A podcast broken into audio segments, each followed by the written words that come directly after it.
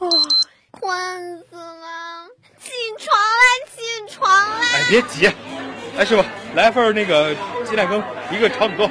好了好了，大家安静啊！现在开始点名：王静到，朱晓明到，马哎，你下课干嘛去啊？打球去。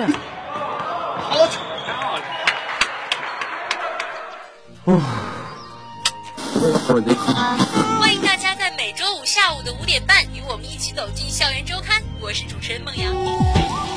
忙碌一周了，是不是有些身心疲惫呢？快打开校园周刊吧，让你的心情放个假。北京阵雨十到二十四度，天津晴转多云十七走，花爷，一起打篮球去。哎，小雨，一会儿咱去奥城吧。哟，杨，好久不见，走走走走，我们屋实况去。亲爱的，想你了。晚上泰达球赛，我这儿附一张票，有要去的吗？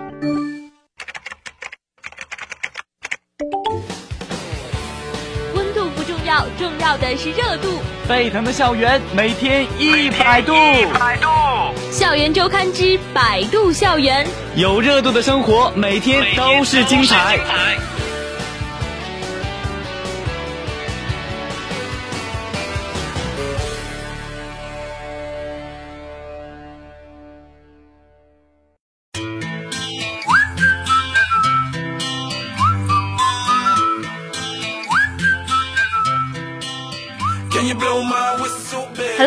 好，欢迎收听天津师范大学校园广播和声线传媒工作室共同为您打造的《校园周刊之百度校园》，我是主播小千。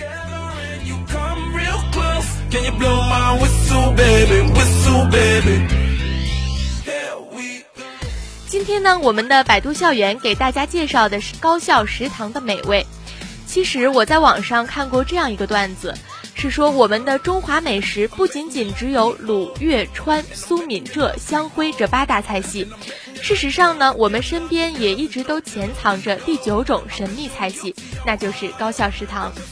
在高校食堂里呢，不仅有黑暗料理，同时呢也有绝世美味。今天我们的百度校园就和大家一起走进校园，共同品味高校里的食堂好味道。首先呢，给大家推荐的是同济大学。上海同济大学的食堂美食呢，非常的出名，质量在上海的高校中呢，也绝对是首屈一指的，还因此上过湖南卫视的《天天向上》。同时呢，也正是因为《天天向上》，同济食堂的糖醋大排可谓是名气响当当。我们知道同济的食堂呢非常的多，光是本部的食堂呢就有西北、南校区、学院、西院、留学生食堂、张五路食堂等。其中学院食堂呢是最受欢迎的，大排红烧肉、菠萝咕老肉、砂锅面都是食堂的招牌菜。我们在上面提到的糖醋大排呢，也是在学院食堂中。这儿体会一下这个绝世的好味道。好了，第二个给大家推荐的食堂呢，就是西安交通大学的食堂。西安交大的食堂呢，也被称为是全国高校食堂中性价比最高的。在交大的食堂，一碗岐山臊子面只要两点五元，一份一荤一素的套餐也只需四点五元就可以搞定。价位在六毛、八毛、一元的菜呢，就有十多种。这价位啊，真的是让我们感觉幸福指数非常的高哈。同时呢，这个西安交大的食堂啊，也是登过《天天向上》的舞台的。与同济大学同台对垒的，便是西安交大的小豆花餐厅了。想要吃到这里的食物呢，不排队那是不可能的。每天早上，这里都会排起长长的队伍，等着那香喷喷的豆腐脑、油条和肉夹馍。小豆花食堂的肉夹馍饼皮啊、非常的脆，肉质呢也是松软可口的。二点五元的价格也是让我们感叹，真的是太便宜了。当然，如果我们错过了早餐呢，中午的排骨面也是不错的选择，只是恐怕这个排队会更加的夸张。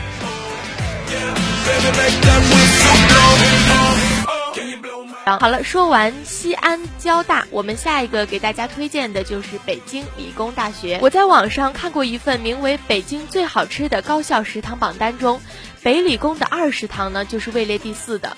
这里不仅菜色美味，而且也可以刷卡，有 WiFi，更提供在线菜单送餐服务，简直是高大上的配置哈。我们的大厨呢，每样菜都会做得很精致，也完全超脱了普通食堂的色香味的档次。北理二食堂呢，也是北理学生们请客聚会经常去的食堂，价格合理，而且十分美味。在北理工食堂中的咸蛋黄焗玉米粒、疙瘩汤、水煮鱼、铁板牛肉、花椒鸡、酱汁鸡丁都是二食堂的招牌菜。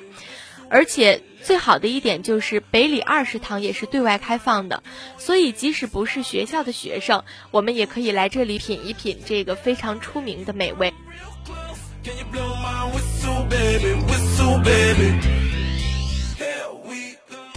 好了，既然说到这个北京的食堂啊，我接下来给大家推荐的就是北京第二外国语学院的食堂。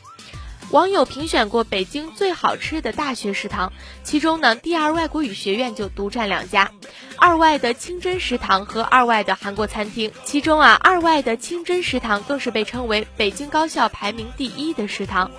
这里颇具新疆特色风味的大盘鸡、大薯条、孜然牛肉炒面、鸡腿都广受欢迎。清真食堂也被认为是二外最干净、最安全的食堂，没有之一。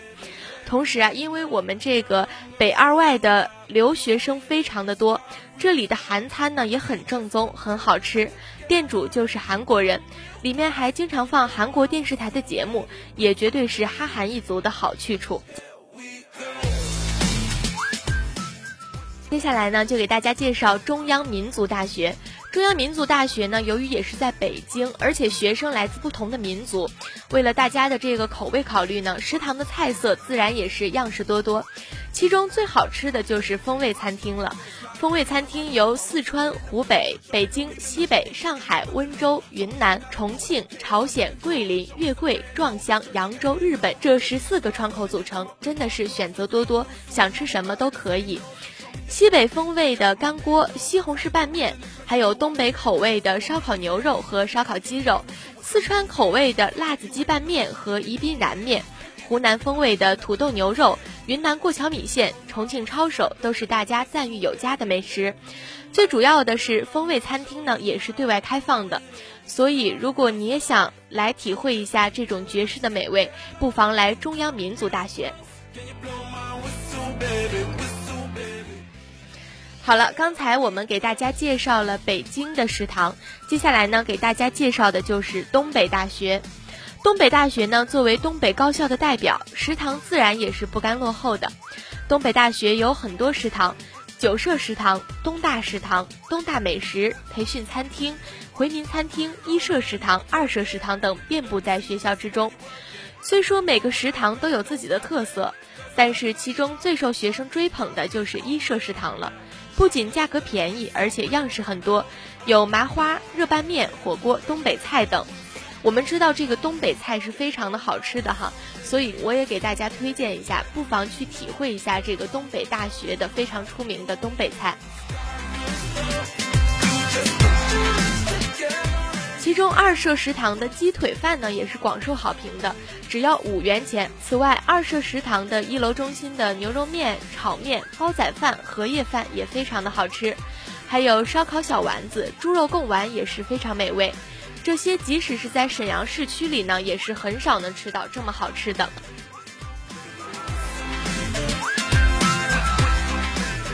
好了，给大家说完了东北大学东北地区的这个非常出名的高校呢，接下来给大家介绍的就是厦门大学。厦门大学的美景呢，一直是让人羡慕的，被称为一所不辜负青春好时光的校园。但是，我想大家不知道的是哈，除了美丽的风景，厦门大学的食堂也是相当出色的。厦大食堂的饭菜也是非常的好吃，而且价格呢也不贵。同时，因为地域的原因，这里的菜呢都有点中西合璧的味道。厦门大学东院二楼穆斯林的干煸牛肉、醋溜大白菜、魔芋、牛肉拌面、砂锅面等都是回头率和好评率非常高的。还有就是厦门大学的芙蓉餐厅呢，也是很值得一去的。餐厅就在芙蓉隧道口，是对外开放的。里面的厦门特色小吃呢都包含了，虽然价格相对学校而言略贵呢，但是相比市场价格还是比较低的。所以我们去厦大旅游的时候呢，也不妨去体会一下厦门大学的招牌菜了。说到厦门啊，就是属于南方地区的哈。那既然说到南方呢，不得不提的一个地方呢就是南京，因为南京的美食啊也是特别的出名。南京大学的美食呢也是全国高校中特别出名的绝世美味啊。虽然在南京当地啊流传着南大的牌子、南航的饭这样的说法，但是呢，在广大网友的评选中，南京最好吃的高校食堂呢却是南京大学的六食堂，力压南航、南理工等高校位居第一。尤其是南京大学六食堂的辣子鸡套餐，不仅外酥里嫩、色香味俱全，而且价格呢也十分的合理，让我们十元钱就能吃到饱。虽然南大跟我们之前介绍的中央民族大学、东北大学等等，价格是稍微高了那么一点点哈。南京大学呢有鼓楼一二三食堂和仙林四五六七食堂，每个食堂呢每天都会准备上百种菜，淮扬菜、川菜、湘菜都有。这次开学，南大更是组织骨干大厨为新生们准备了舌尖上的南大套餐，只要四元就能吃得饱饱的，绝对是吃货们的福音。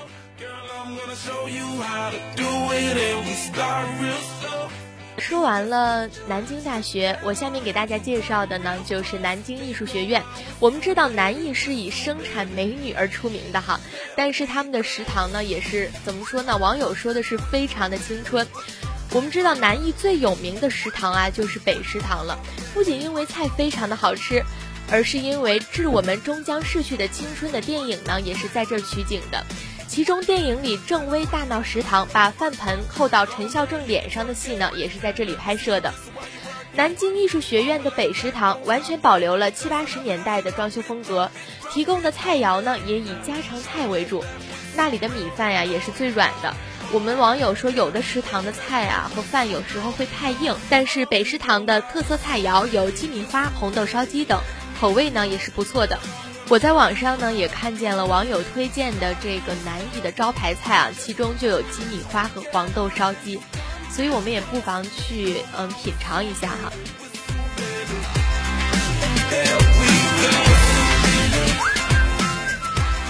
好了，以上就是我们本期节目的全部内容。下期同一时间，百度校园与您不见不散。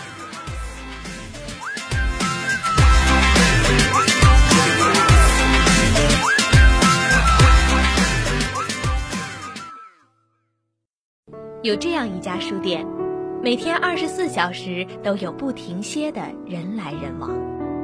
一九九六年，台湾诚品书店敦南店房租到期，准备搬迁。闭店前三天，诚品书店宣布二十四小时营业，全天不打烊。结果那几天，直到凌晨四点，书店还人潮涌动，排起了长长的队。从此以后，诚品书店成了世界上唯一一家永不打烊的书店。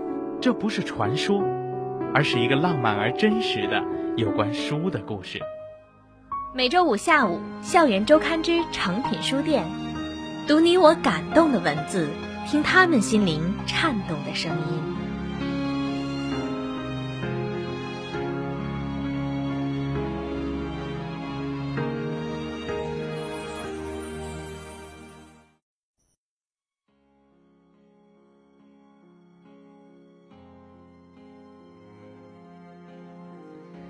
各位好，这里是由天津师范大学校园广播和声线传媒工作室联手为您打造的《校园周刊之成品书屋》，我是主播丹尼。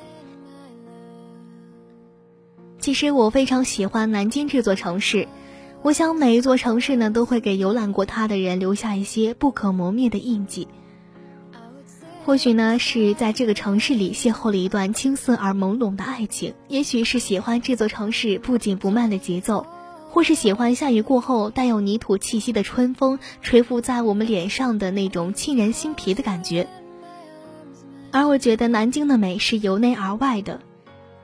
这里的人们呢，似乎都很爱看书，即便呢是在拥挤的地铁里面，也总是能看到戴着耳机、低头安静的看书的人。所以呢，如果到了南京，不光可以领略城市之美，我想更重要的呢，就是我们能够脱下浮躁的外衣，一起去走进自己的内心世界，去读书。所以呢，在这里不得不给大家介绍的一个书店呢，就是南京的先锋书店，它被称为中国最美的书店。如果你在南京游玩不去先锋书店的话，那么南京之行呢也算不上是圆满了。书店呢在古南都对面的五台山地下车库，第一次来呢也许要寻找好久，因为我觉得这里完全可以算得上是一个读书的天堂，是一个世外桃源。这个书店的负一层呢多是世界文学类的书籍以及畅销书推荐，斜坡上呢是诗歌平台、中国现当代文学国内外经典。上面呢分古籍区、社科区、军事历史、艺术等区，当然还有咖啡馆和创意的产品区。我想在这样一种悠闲的环境之下读书，也真的是一种美的享受。而美的不仅仅是这个书店，更美的我觉得是书店的员工，他们非常的单纯、真诚、认真又善良，酷爱文学、电影和绘画。而且每一个人呢，对某一个领域都有着不凡的见识，所以我们来到书店呢，不妨与这里的员工多交谈，说不定就是听君一席言，胜读十年书呢。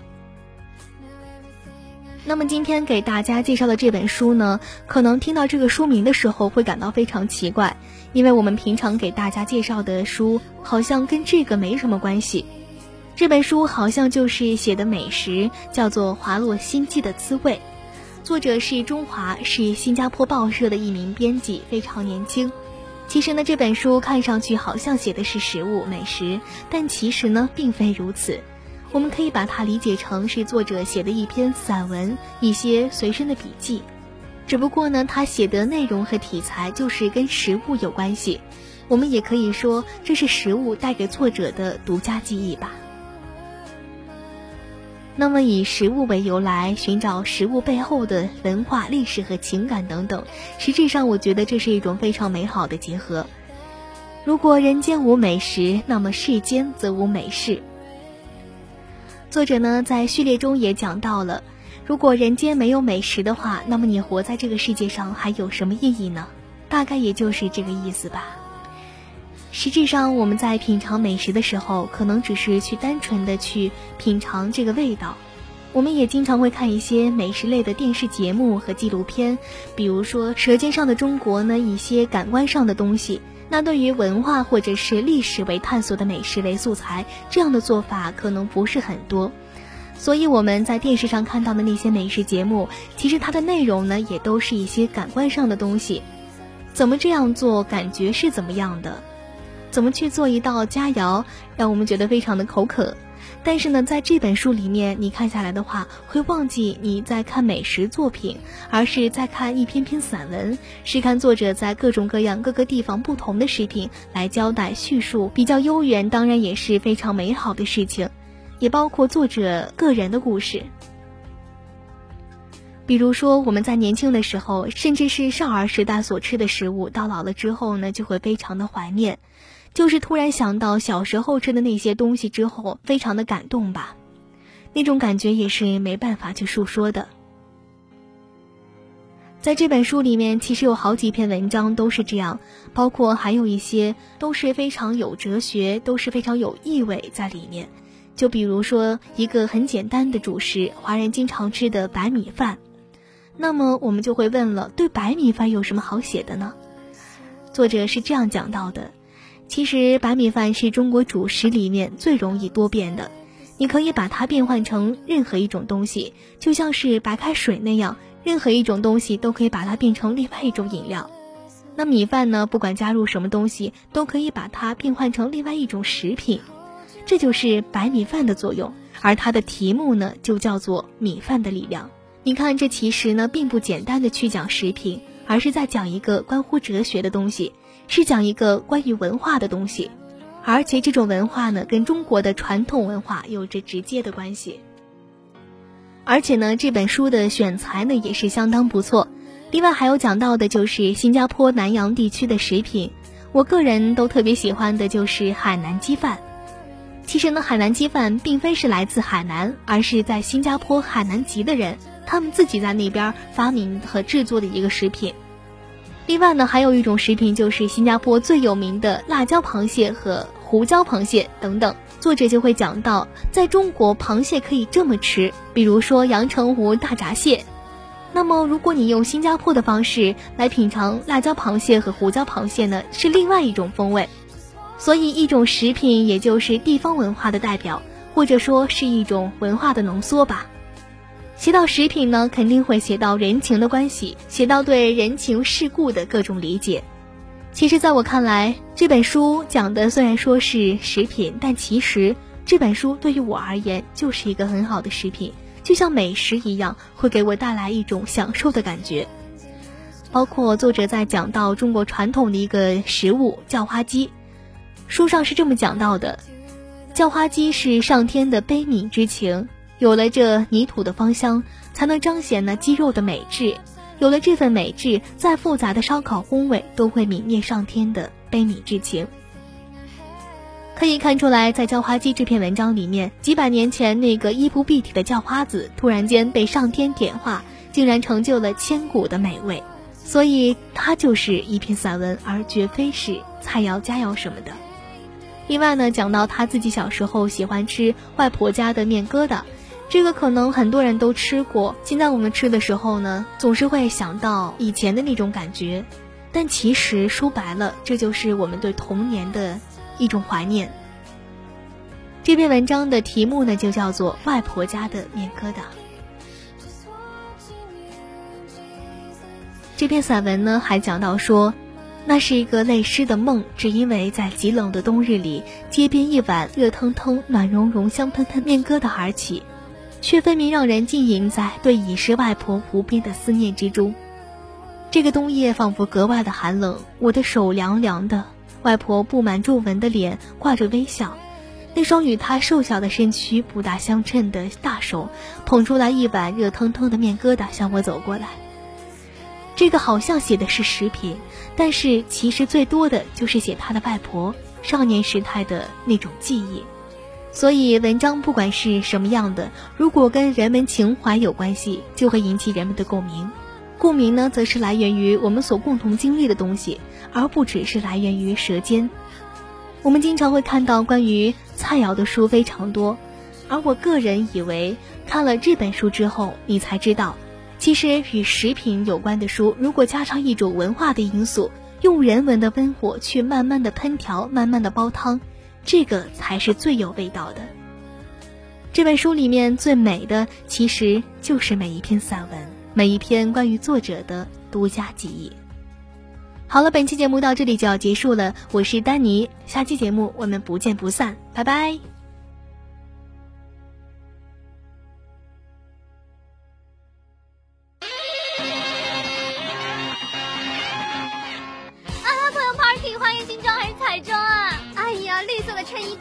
什么颜色的外套呀？一天得喝八杯水，这么多啊！啊，撑死了，撑死了，撑死了！我要减肥。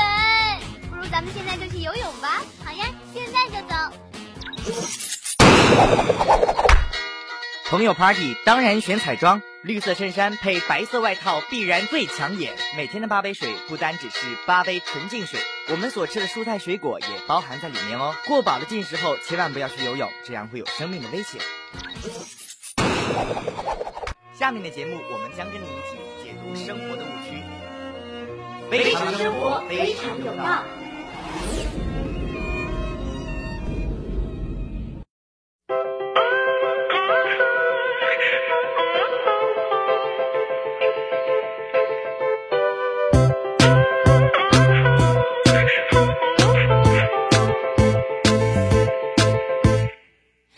Hello，各位好，这里是由天津师范大学校园广播和声线传媒工作室联手为您打造的《校园周刊之非常生活》。我是今天的主播一卓。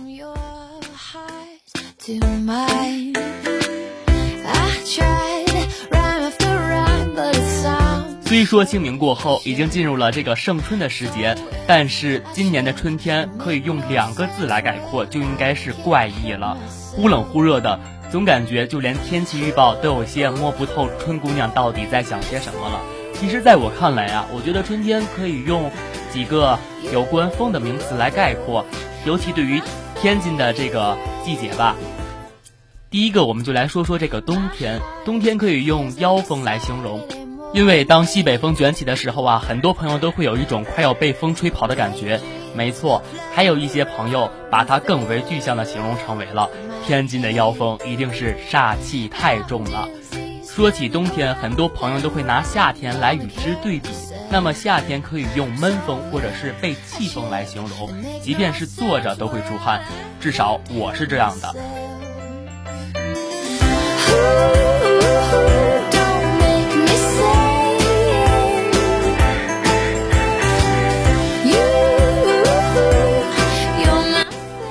而且对于天津这个气候啊，在夏天下雨完全是抑制不住它的那种狂热。用天津的土话来说，就是雨越下天气越鲁。说到这两个极端的天气，很多人更喜欢秋天的那种凉爽。没错，秋天就可以用夏风来形容了，它十分的短暂，咻的一下就过去了。不过，即便如此呢，它也是我最喜欢的一个季节。比起冬天的寒风刺骨，夏天的炎日酷暑，秋天短暂的凉爽，很多人都更钟爱于春天的那种暖洋洋的气氛，觉得那是一种享受。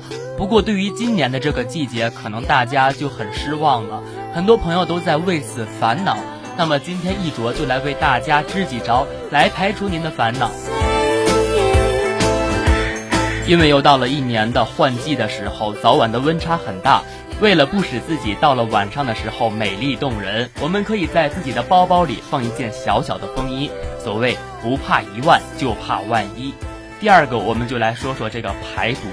经过了整个漫长的寒冬，我们体内的毒素还有毒火一定是积累了很多很多，一定要赶紧的把它排出体外。况且又到了这个传染病高发的季节，还要提醒各位听众朋友们注意好防范。因为在我的身边就已经有好多的小伙伴都已经陆续的开始发烧感冒了，看着他们这个难受的样子啊，真的是十分的心疼。如果您觉得已经为时过晚的话，也不要担心，就赶紧要用药物来加以辅助了。我们可以选取像连翘败毒片、明目上清。可能明目上清对于很多人来说比较的陌生，它主要的功效啊适用于爱起炎火、麦粒肿的朋友，大家不妨可以尝试一下。春天开始变暖，很多人都更喜欢到户外做一些体育锻炼，来增加自己的免疫力。那么我们又要考虑到就是这个防晒的问题了，毕竟春天的风还是很大的，而且春天的这个紫外线也不是很低。可千万不要还没有等到进入夏天，我们就给自己染了颜色哦。平时我们走在校园里的时候啊，经常会看到各种花已经争相开放了，那么空气中肯定会弥漫着各种混合的花粉。对于皮肤敏感的您来说，可能就是十分讨厌的一件事情了。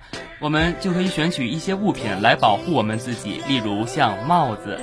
选取帽子的时候，我们还可以根据自己的穿衣风格不断的变换。第二个就是口罩了。如果您觉得这两件物品都不是很管用的话，就一定要减少外出，或者是改变一下自己的护肤品了。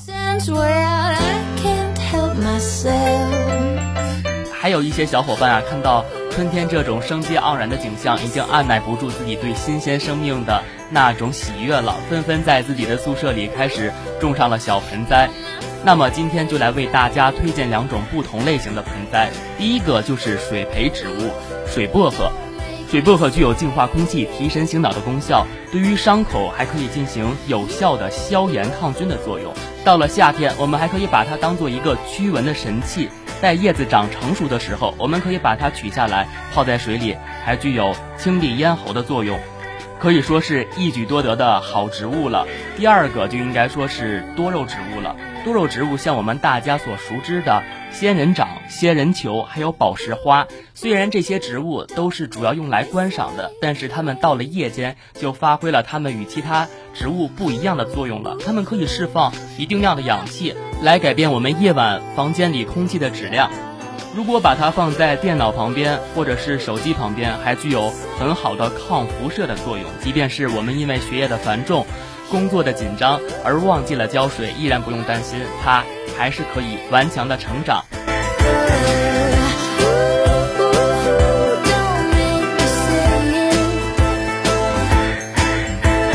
由于我是一个地地道道的吃货，对于这个季节啊，人体为了御寒，肯定是要消耗一定量的能量来维持自己的基础体温。在此期间，要是想搭配好我们的营养构成啊，就一定要选取高热量的食物。除了谷类植物之外，我们还可以选取黄豆、芝麻、花生、核桃等食物，或者是选取优质的蛋白质食品，像鸡蛋、鱼类、虾，还有牛肉、豆制品等等。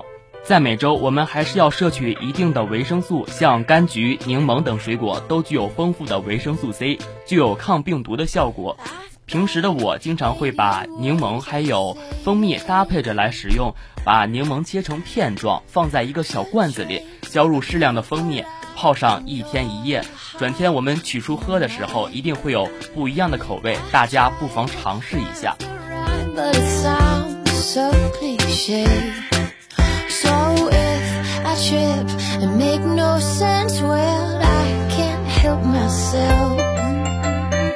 那么今天为大家推荐的这些小贴士呢，其实都是我个人的建议，大家选取的时候还是要因人而异，选取自己喜欢的，这样才能更加的实用吧。好了，本期的节目也就是这样了，下周同一时间我们不见不散，拜拜。Feels like a Saturday morning